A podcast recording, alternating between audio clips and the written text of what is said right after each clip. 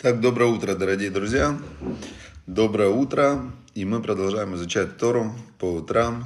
Сейчас у нас 26 Ниссана сегодня. Сегодня 26 Ниссана. Я сегодня узнал, что сегодня Йорцайт. Йорцайт – это годовщина смерти Еушуа бин Нуна. Еушуа бин Нун – это был после Машарабену глава еврейского народа.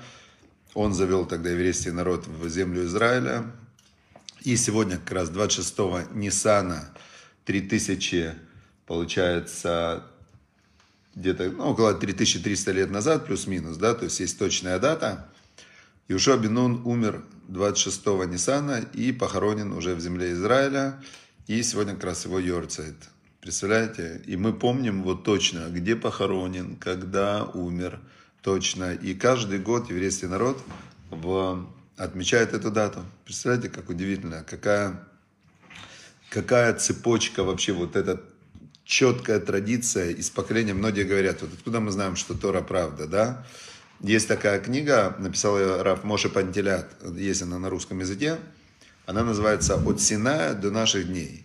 И в этой книге он, он прямо перечисляет, вот прямо точно, вот когда родился, когда умер, э, где жил, где похоронен. И вся цепочка Моше Рабейну, Иошуа Бен Нун, это был его ученик, дальше и дальше, дальше, дальше. И вот так он перечисляет до своего учителя, до своего равина Равелейзер Кудель, Равицкак Зильбер.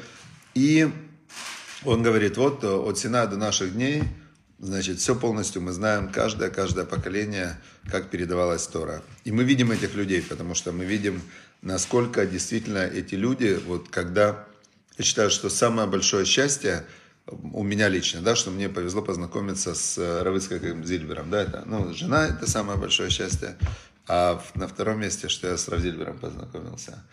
Так вот, когда ты видишь такого человека, который с Богом на контакте, вот на стопроцентном контакте, и ты наблюдаешь и думаешь, может где-то он, что-то у него есть какая-то там червоточина, нету.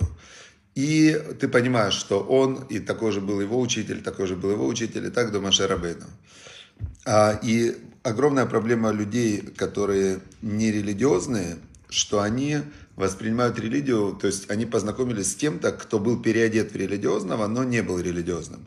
Как а, я помню, когда-то я начинал только соблюдать, и приехали мы там, одни знакомые тоже, они приехали в Израиль, я приехал в Израиль, только я учился в Ешивах, и Ешива это где сидят святые люди, которые посвятили свою жизнь изучению Торы. А он просто ну, пошел работать в Израиле, там, встретился с такой какой-то гранью Израиля, очень неприглядной. И мы с ним как-то встретились, мы были знакомы еще в Москве. И я ему говорю, слушай, тут такие святые люди, тут вообще такие люди, прям вообще. А он мне говорит, ты что, какие святые люди, какие там вообще в Израиле там одни обманщики. Я говорю, как это они обманщики? Я ни одного не видел вообще. Вот я приехал, и у меня все, с кем я общался, были святые люди. Он говорит, нет, а у меня все обманщики. И религиозные ваши еще хуже. Они там ходят по публичным домам. А я говорю ему, а он с женой сидел тогда. Я говорю, а ты видел сам? Ну, что он скажет? То есть, если он был в публичном доме, а он женат, тогда у него проблема. Если он э, не был там, ему кто-то рассказывал, значит, э, значит, э, это он не видел. Он говорит, я, говорит, лично не видел, мне рассказывали. Я говорю, смотри, как интересно. А кто тебе рассказывал? Он говорит, ну, обманщик один. Да, я же говорю, вокруг тебя одни обманщики, значит, тебе обманщик рассказывал, да. Я говорю, так я тебе еще больше могу сказать. Есть такие обманщики, которые переодеваются в религиозных и ходят по публичным домам. А если даже человек, он религиозный, да, в какую-то часть дня, а потом он ночью пошел в публичный дом. Так уже то, что он в публичном доме, это и доказывает, что он не религиозный. То есть его поступок в этот момент доказывает, что он не религиозный человек. То есть он не соблюдает заповеди Всевышнего. Поэтому говорю, как ты тут не крути, а религиозные люди это святые люди.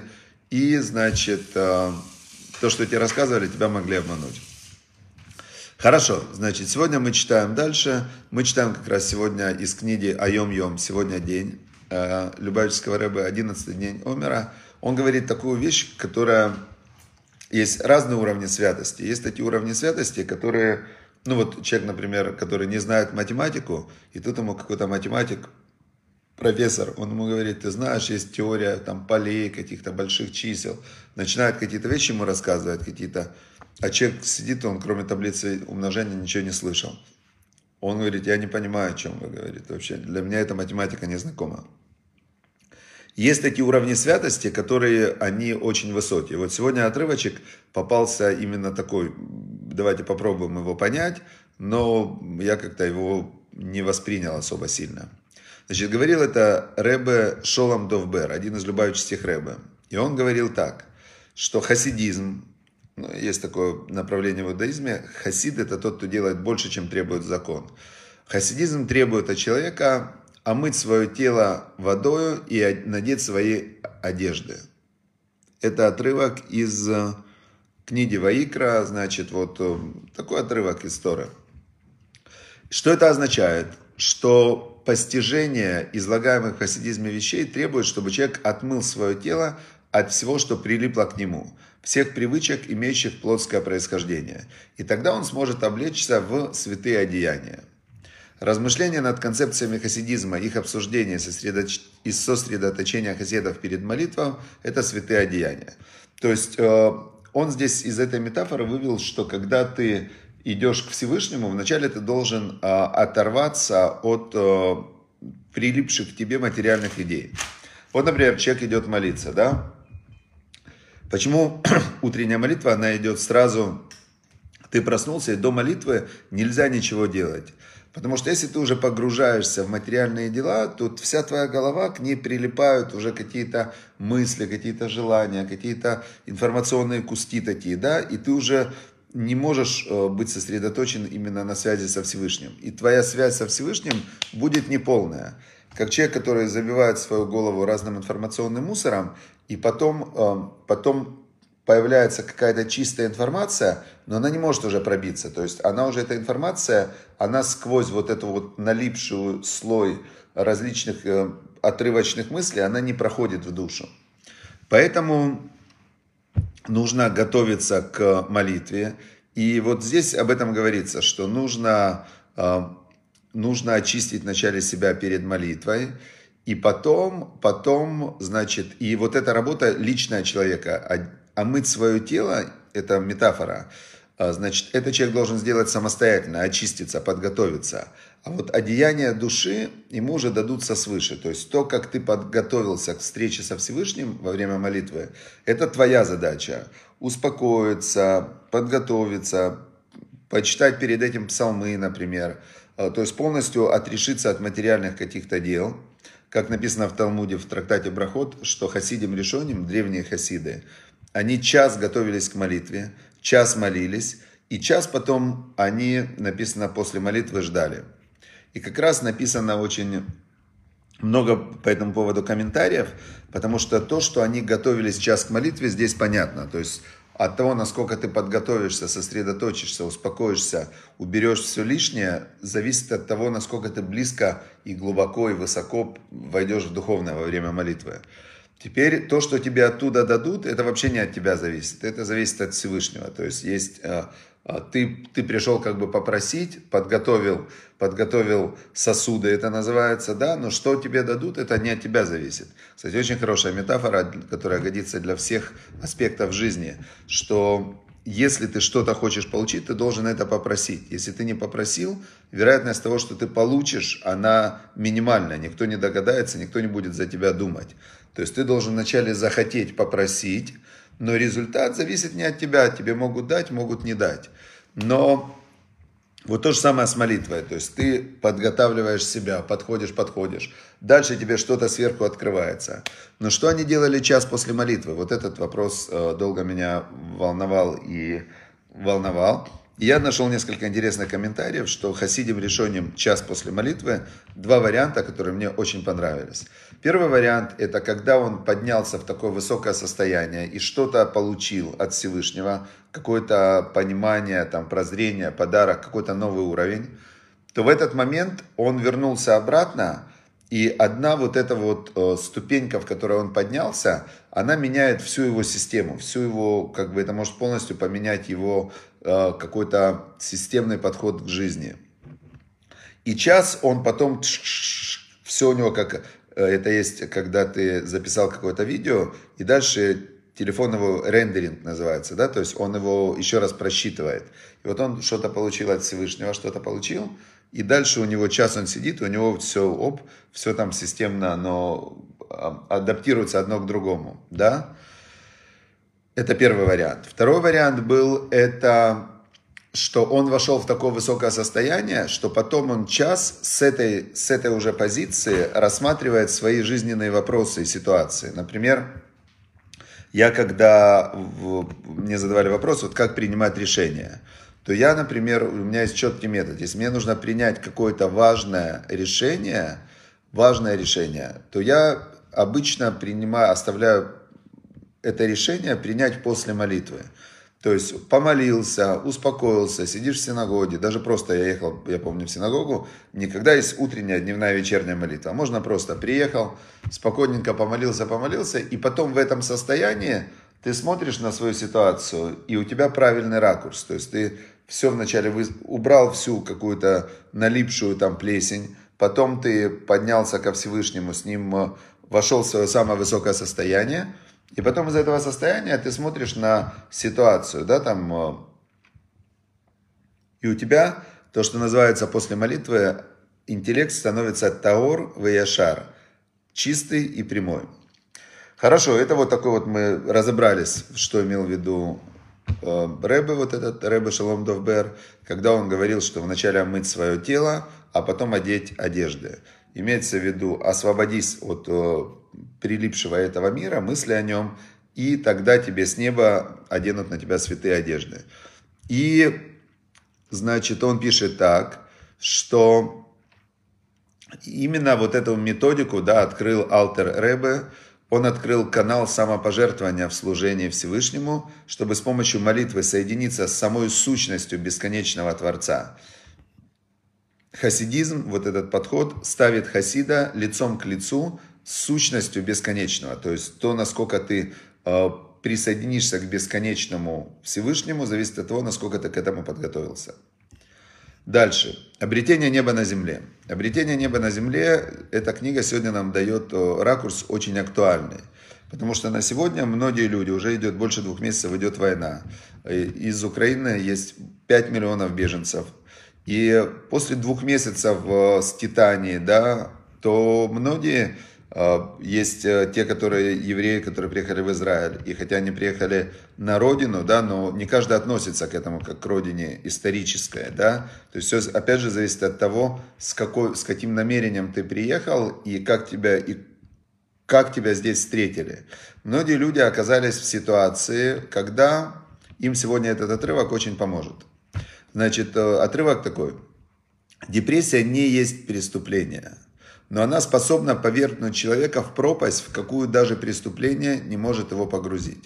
То есть, когда человек а, отчаивается, он в депрессии, у него он не видит никакого там просвета, радости, ему все не нравится, он а, обозляется, то в этот момент а, он попадает в пропасть. Почему? Я помню, у меня был а, один мой приятель, он, а, ну, когда человек действует не по Торе, он рушит свою жизнь. Это факт. И у него после нескольких э, решений, которые он принял неправильные, Всевышний начал с ним работать через проблемы. Как мы сегодня говорили на четвертый день в молитве, а, значит, э, на четвертый день недели есть псалом в конце молитвы, и там есть слова, в которых прямо царь Давид выразил, выразил вот этот вот, э, вот этот вот процесс. Там написано так. Ашра Гевер, счастлив человек, Ашер Теясренака, которому Бог дает страдания, умит Торато Теламдену. И из Торы, от Торы своей он его обучает. А, Ляштитло рад, чтобы потом ему сделать шекет, чтобы ему сделать спокойствие потом, когда наступят по-настоящему плохие времена. То есть иногда Всевышний именно написано, что тех, кого он любит, он их йохиях, он их увещевает.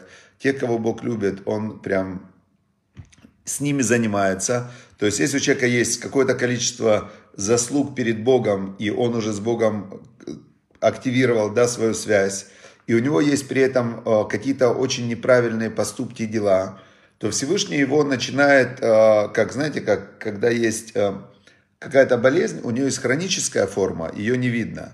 а есть острая форма. И вот часто у человека, который в духовном плане как-то вырос, и он со Всевышним соединился, у него начинаются его все а, вот эти вот неправильные модели поведения, они превращаются в острые, в острые болезни. И у него начинаются какие-то острые ситуации, в которых он, а, у него два варианта. Первый вариант это выздороветь. Он начинает, а, обращаться к врачам. Кто у нас врач? От Всевышнего врач это Равин, который говорит, он меняет свое поведение. И, или же он попадает в депрессию, потому что он понимает, что сам он вылезти не может. Его депрессия это хуже, чем преступление, потому что преступление ты можешь исправить, а депрессия тебя погружает в состояние, в котором исправление очень тяжелое или невозможное. И он дальше продолжает. Депрессия это заговор самоубийственных элементов внутри нас. То есть депрессия это способ, э, это что-то, что происходит внутри человека. Человек, впавший в депрессию, больше ни на что не годен. И он продолжает. Боритесь с депрессией, как с кровавым смертельным врагом. Бедите от нее, как бежали бы от самой смерти. Некоторым же Рэбе советовал обратиться к врачу. То есть тут очень важно, очень важно понимать, что нужно, если вы чувствуете, что у вас депрессия, она приходит постепенно, вам что-то не нравится, больше всего не нравится, то не нравится, это не нравится, я не нравлюсь, мир не нравится, то не нравится. И в этот момент это уже прямо подготовка. А дальше человеку, когда ему все не нравится, у него начинается депрессия. Поэтому нужно очень сильно э, понять, что нормальное свойство человека – это когда ему нравится. Добрый глаз, хорошее сердце, когда ему все нравится. И даже если тяжело, то человек, у которого правильно выстроены взаимоотношения с Богом и с собой, то даже в этом состоянии он может радоваться, он может действовать, он может что-то совершать. Поэтому очень важно понять, что уныние, скука, э, нежелание, отсутствие энергии, все это, это враг внутри человека, и надо с ним бороться. То есть нужно поставить себе цель, быть э, спокойным, веселым, стремящимся. Лучше для этого способа это Тора. Если Тора не помогает, тогда к врачу. Хорошо, и вот э, сегодня недельная глава. Недельная глава, значит, э, очень тоже важный сегодня отрывок, такой прям интересный-интересный. Войти ягур итха дер барцехем ло тоното. И когда будет жить с тобой пришелец в твоей земле, не а, обижай его. Значит, а, как не обижай его, вот это слово тону, это оскорбление словом. Говорит нам узкая Тора, не напоминай ему, что вчера ты поклонялся идолам, а сегодня пришел изучать Тору, которая дана из уст всемогущего. То есть пришельцы, геры, это есть геры, пришельцы, которые просто, э, они говорят, мы в Бога верим, да, в единого Бога, Творца мироздания. Но мы будем соблюдать семь заповедей для потомков Ноя, для потомков Ноаха. Но мы верим, что есть Бог, Тора с неба, Израиль, то есть мы верим, что Машарабейну получил Тору, все мы верим, но мы, но мы, значит, идолам мы не служим, но мы не, не хотим быть евреями. То есть мы не хотим быть евреями, нам зачем этот головняк, 613 заповедей, все эти сложности, мы не хотим. Это называется гер, э, гер пришелец, просто пришелец. Он пришел жить на твоей земле, отлично. Есть второй э, тип гера, называется гер цедек. Цедек это цадик, как из этого же корня, цадик это праведник, праведный дер, вот так можно сказать, да, дер цедек.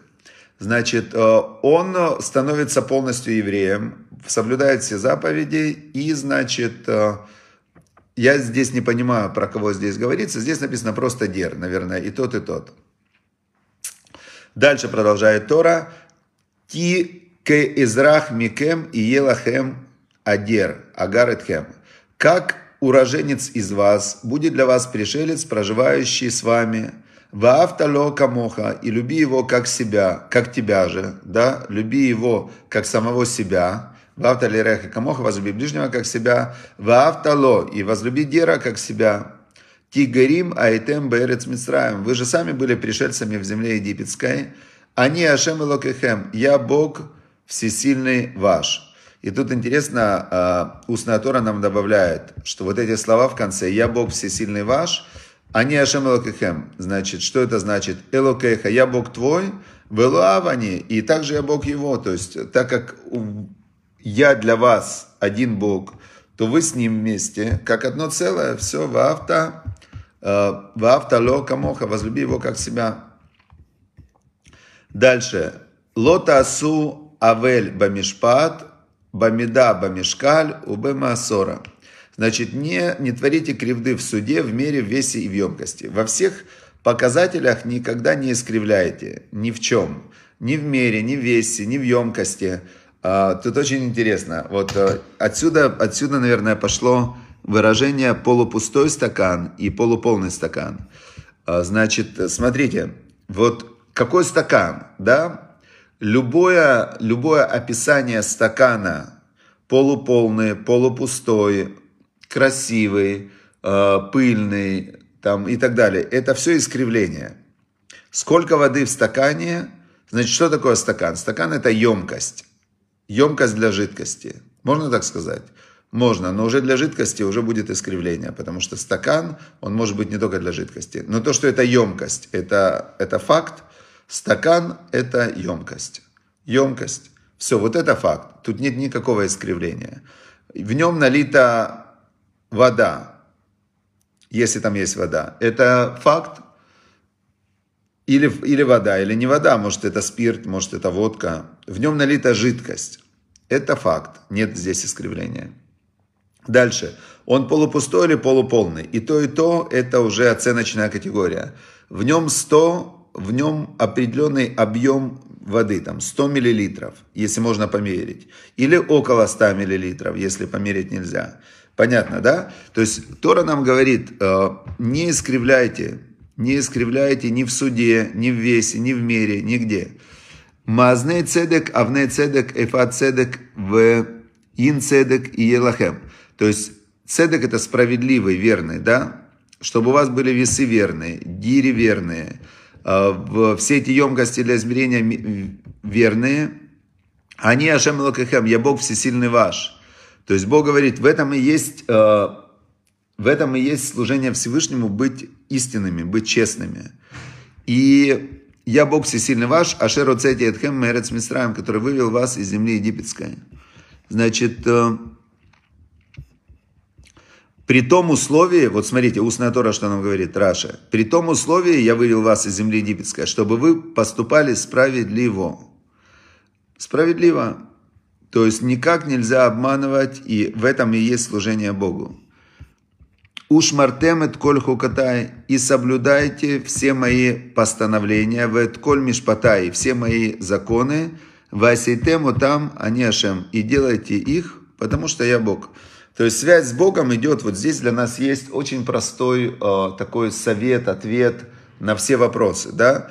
У, у человека, который не живет по Торе и не поставил Бога на первое место в своей жизни, да, свою связь с Богом, он постоянно в вопросе, и он не знает, что ему делать в каждой ситуации, он полагается или на свое «хочу», которое вообще непонятно откуда взялось, или он полагается на какие-то слова других людей, которые все ангажированы. Вот все, каждый, кто что-то говорит, СМИ и всякое информационное пространство. Все или просто врут конкретно, да, там любой фильм, любой сериал, это просто обман. Ну вот если так посмотреть, да, актер притворяется кем-то другим, и он, притворяясь кем-то другим, повторяет, э, повторяет слова, которые написал третий, э, история, которые эти слова сценарист написал по истории, которую выдумал четвертый. И если этот актер притворяется хорошо, похоже на то, что написано, то мы как бы говорим, да, это хорошо, хорошо время провел, посмотрел фильм. Это обман, полный обман конкретно, и это по-другому не назовешь. Обман и иллюзия. Ну хорошо, у них цель просто простая, денег заработать. То есть у них нету никаких... Все, кто производят шоу-бизнес, у них есть главная простая цель – заработать денег. А зачем? Ну, чтобы покупать себе какие-то вещи. А почему они должны покупать вещи? Потому что есть другие специально обученные люди, которые э, эти вещи создают для того, чтобы их продать. И они так их создают и так их продают. Специально сидят такие умы, маркетологи. Как же так сделать, чтобы больше у нас эту штуку покупали? Ну как? Как сделать, чтобы они захотели именно то, что я сделал? А зачем ты хочешь, чтобы они захотели? Ну, мне деньги нужны. А тебе-то зачем? Ну как зачем? Так. И вот весь этот мир крутится, вот такая иллюзорная машина, каждый зачем-то бегает.